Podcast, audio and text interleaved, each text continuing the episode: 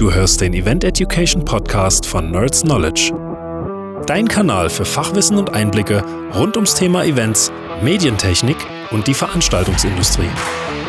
Wir zeigen dir, warum die Dinge sind, wie sie sind und geben dir praktische Tipps und Tricks an die Hand, damit dein nächster Einsatz entspannter und erfolgreicher wird. Hallo und herzlich willkommen zu einer neuen Folge vom Event Education Podcast. Schön, dass du wieder eingeschaltet hast. Mein Name ist Tim Werner und in der heutigen Folge geht es um Informationsvermittlung. Genauer gesagt, wann wir am besten Informationen vermitteln. Wir wollen uns heute also drei Themengebiete ganz genau anschauen, nämlich welche Uhrzeit am Tag ist eigentlich die beste, um Informationen aufzunehmen, dann welcher Wochentag ist am besten geeignet und wie lange sollte eine solche Informationsvermittlung gehen. Lasst uns also keine Zeit verlieren und direkt in das Thema einsteigen. Viele werden sich jetzt wahrscheinlich fragen, hey, warum Informationsvermittlung? Was hat das Thema mit der Eventbranche zu tun?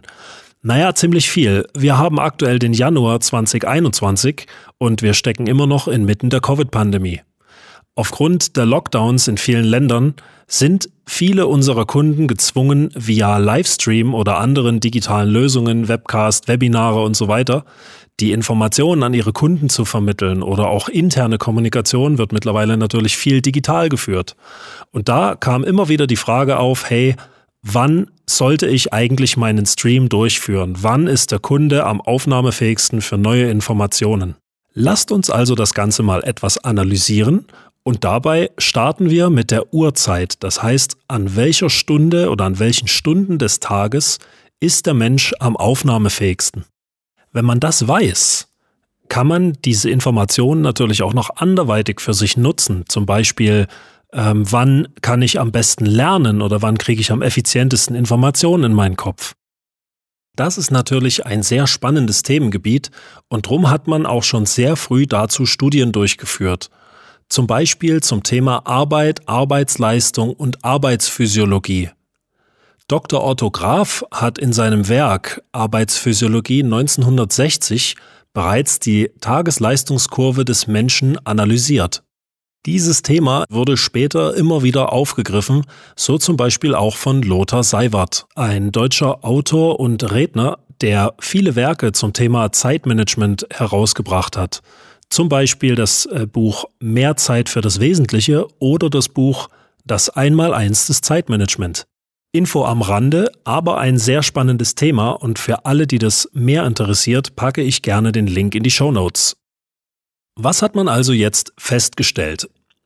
Man hat also gesehen, dass zwei Leistungshöhepunkte pro Tag möglich sind beim normalen Menschen. Der erste Leistungshöhepunkt ist so zwischen 9 Uhr und 11 Uhr am Morgen. Danach sagt man so ein kleines Loch bis etwa 16 Uhr und so zwischen ungefähr 18 und 20 Uhr am Abend hat man nochmal ein zweites Leistungshoch. Dieses Hoch ist ein bisschen tiefer als das erste, was also für uns bedeutet, dass man die absolut beste Zeit der Wissensvermittlung am Tag zwischen 9 und 11 Uhr hat. Warum ausgerechnet am Morgen die beste Zeit ist, hat natürlich verschiedene Ursachen. Eine davon ist biologisch und hat mit dem Cortisolspiegel zu tun. Cortisol ist ein körpereigenes Stresshormon, das in der Nebennierenrinde produziert wird. In der zweiten Nachthälfte wird das Hormon ausgestoßen und sorgt dafür, dass du zum Beispiel automatisch aufwachst. Weiterhin sorgt es dafür, dass zum Beispiel der Blutdruck steigt und du dich fit für den Tag fühlst. An dieser Stelle möchte ich jedoch ganz kurz erwähnen, dass heutzutage sehr viele Menschen einen permanent zu hohen Cortisolspiegel haben und das ist natürlich nicht gut fürs vegetative Nervensystem. Das heißt Dauerstress, Dauerfeuer auf allen Kanälen. Und das führt über kurz oder lang nicht nur zum Burnout, sondern ist auch für die Organe gesundheitsschädlich. Der Gegenspieler vom Cortisol ist das sogenannte Melatonin, was ausgeschüttet wird, wenn wir ins Bett gehen. In der Regel beginnt die Ausschüttung aber schon etwas vorher, was zur Abnahme der zweiten Leistungskurve des Tages führt. Fassen wir also nochmal kurz zusammen. Der Mensch hat am Tag zwei Leistungshochs. Das erste zwischen 9 und 11 Uhr am Morgen und das zweite zwischen ungefähr 18 und 20 Uhr am Abend. Ihr fragt euch jetzt sicherlich, ja hey, aber ich bin doch ein totaler Nachtmensch, ich bin am Abend viel produktiver als am Morgen, das kann überhaupt nicht sein, der Tim erzählt hier nur Müll. Nun, es ist natürlich so, dass es verschiedene sogenannte Chronotypen gibt, das heißt Menschen, die zu verschiedenen Uhrzeiten verschieden produktiv sind. Die Studien haben auch das festgestellt und haben zwei sogenannte extreme Typen festgestellt, nämlich den Typ Lerche. Das ist ein Mensch, der sehr, sehr früh wach ist und auch schon ein sehr frühes Leistungshoch hat. Und den Typ Eule, der erst am Abend richtig aktiv wird. Und wie so oft im Leben ist es natürlich so, irgendwo dazwischen liegt die Wahrheit und irgendwo dazwischen wird auch dein Chronotyp liegen. Wir sind also nicht immer zwingend eines dieser beiden Extreme, sondern wir sind meistens irgendwo dazwischen.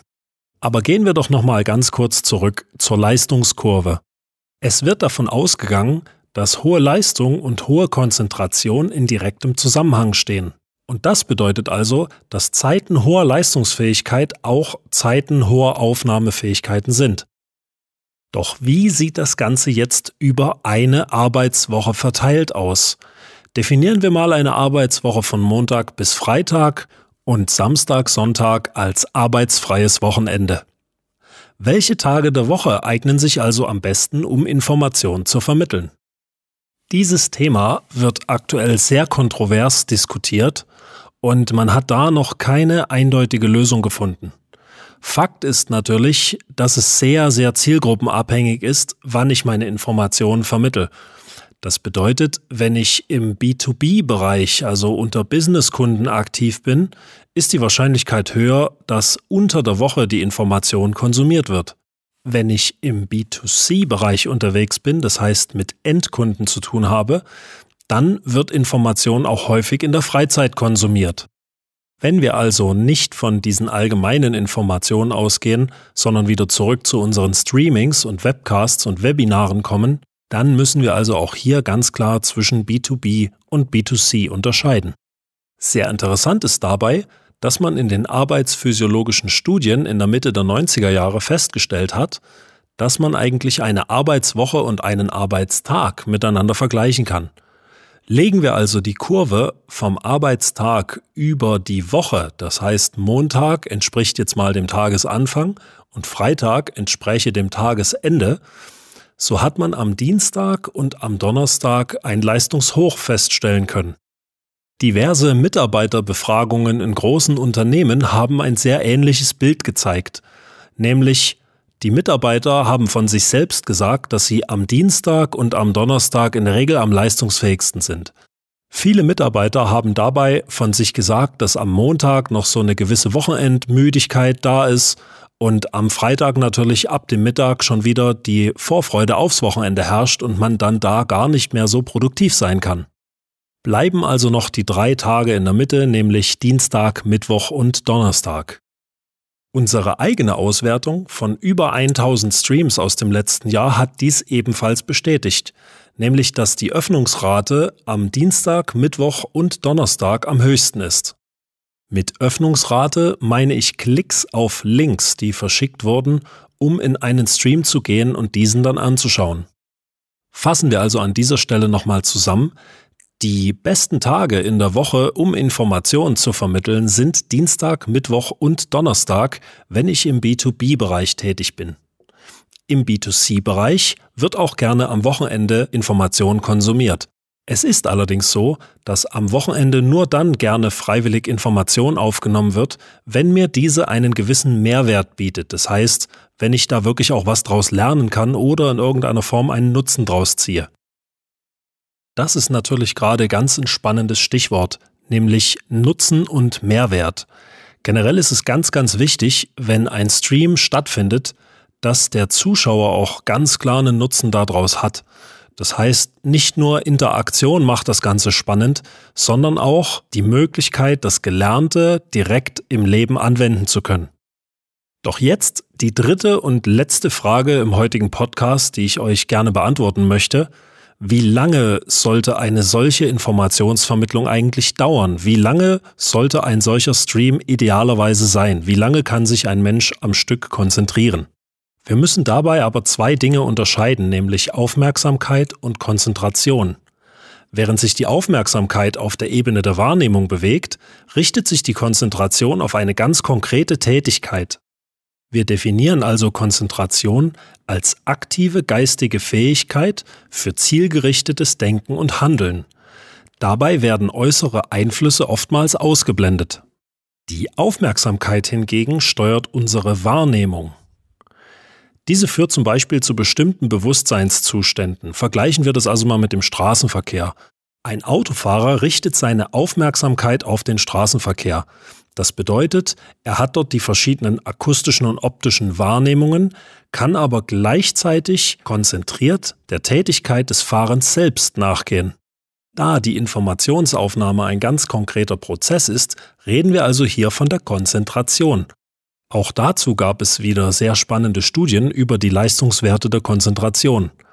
Wenn wir uns jetzt hier die Kurve nach Seiwert anschauen, so haben wir bereits nach 10 Minuten Konzentration den ersten Leistungsabfall. Nämlich haben wir nach circa 15 bis 20 Minuten nur noch 70 Prozent unserer Konzentrationsfähigkeit übrig. Nach ungefähr 35 Minuten sackt das Ganze dann auf ungefähr 60 Prozent ab, steigt dann aber nochmal ein wenig an, bis zur magischen Grenze von ungefähr 50 Minuten. Nach dieser Zeit sinkt die Konzentration kontinuierlich immer weiter ab und nach 60 Minuten haben wir nur noch etwa 10 Prozent unserer anfänglichen Konzentrationsfähigkeit übrig. Das erklärt also, warum in den meisten Schulen der Unterricht 45 Minuten lang ist.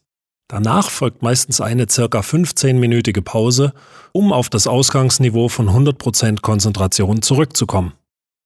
Wenn man das Ganze jetzt bis zum Exzess betreiben möchte und die Selbstoptimierung immer weiter an die Grenze treibt, kommt man irgendwann zur 52-17-Regel. Das heißt 52 Minuten intensive Arbeit mit anschließender 17-minütiger Pause. Doch wenn wir jetzt zurückkommen auf unsere Streaming-Zeit, kann man also daraus schließen, dass der ideale Stream etwa 45 bis 50 Minuten lang ist und man danach eine circa 15-minütige Pause machen sollte. Wer jetzt glaubt, hey super, da kann ich ja die ganze nächste Woche 24 Stunden am Tag durch immer 45 Minuten konzentriert arbeiten und 15 Minuten Pause machen, der liegt leider falsch. Nach einhelliger Meinung liegt die Konzentrationsspanne eines Menschen gleichbleibend circa zwischen 4 und 6 Stunden. Jede Stunde, die darüber hinausgeht, mindert die kognitiven Fähigkeiten und somit auch die Qualität der Aufnahmefähigkeit. Ich möchte an dieser Stelle auch erwähnen, dass das Alter eine große Rolle in der Konzentrationsfähigkeit spielt. So können sich zum Beispiel vier- bis fünfjährige Kinder im Schnitt nur zehn Minuten am Stück konzentrieren, wohingegen zwölf- bis sechzehnjährige sich im Schnitt schon 30 Minuten am Stück konzentrieren können. Erwachsene können das Ganze bis zu 90 Minuten ausbauen, wobei man auch sagen muss, dass mit zunehmendem Alter die generelle kognitive Leistungsfähigkeit abnimmt. Die Konzentration hängt zum Beispiel auch noch davon ab, was für eine Art Tätigkeit ich ausführe. Also wenn ich eine sehr ungeliebte oder unangenehme Aufgabe machen muss, dann hindert mich das an der Konzentration. Auch äußere Reize oder die Stimmung, in der ich gerade bin, haben einen großen Einfluss auf meine Konzentrationsfähigkeit. Aber wenn wir jetzt davon ausgehen, dass das Thema, was gezeigt wird, für mich sehr spannend ist und ich dem konzentriert folgen kann und möchte, so ist doch die ideale Zeit zwischen 45 und 50 Minuten. Damit haben wir also alle drei Fragen vom Anfang beantwortet, nämlich zu welcher Uhrzeit kann ich am besten Informationen vermitteln? An welchem Tag der Woche mache ich das und wie lange sollte eine solche Informationsvermittlung dauern? Die beste Uhrzeit, also die Primetime für unsere Streams, wäre also zwischen 9 und 11 am Morgen und zwischen 18 und 20 Uhr am Abend. Das Ganze sollte am Dienstag, Mittwoch oder Donnerstag stattfinden, wenn wir im B2B-Bereich tätig sind, oder auch am Wochenende, wenn B2C-Informationen vermittelt werden. Die Dauer des Streams sollte dabei zwischen 45 und 50 Minuten sein. Wenn wir mehr Themen oder längere Blöcke vermitteln wollen, dann machen wir am besten eine 10 bis 15-minütige Pause und setzen dann wieder mit dem nächsten Block an. Damit sind wir auch schon am Ende der heutigen Folge angekommen. Ich hoffe, es hat dir Spaß gemacht zuzuhören und du konntest auch ein bisschen was mitnehmen.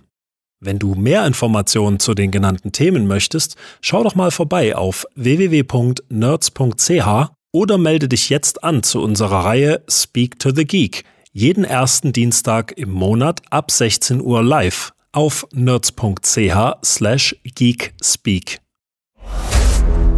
Ich wünsche dir noch eine ganz erfolgreiche Woche. Danke dir, dass du eingeschaltet hast und freue mich schon aufs nächste Mal, wenn du wieder dabei bist beim Event Education Podcast. Denn ein echter Nerd lernt niemals aus. Dein Tim Werner.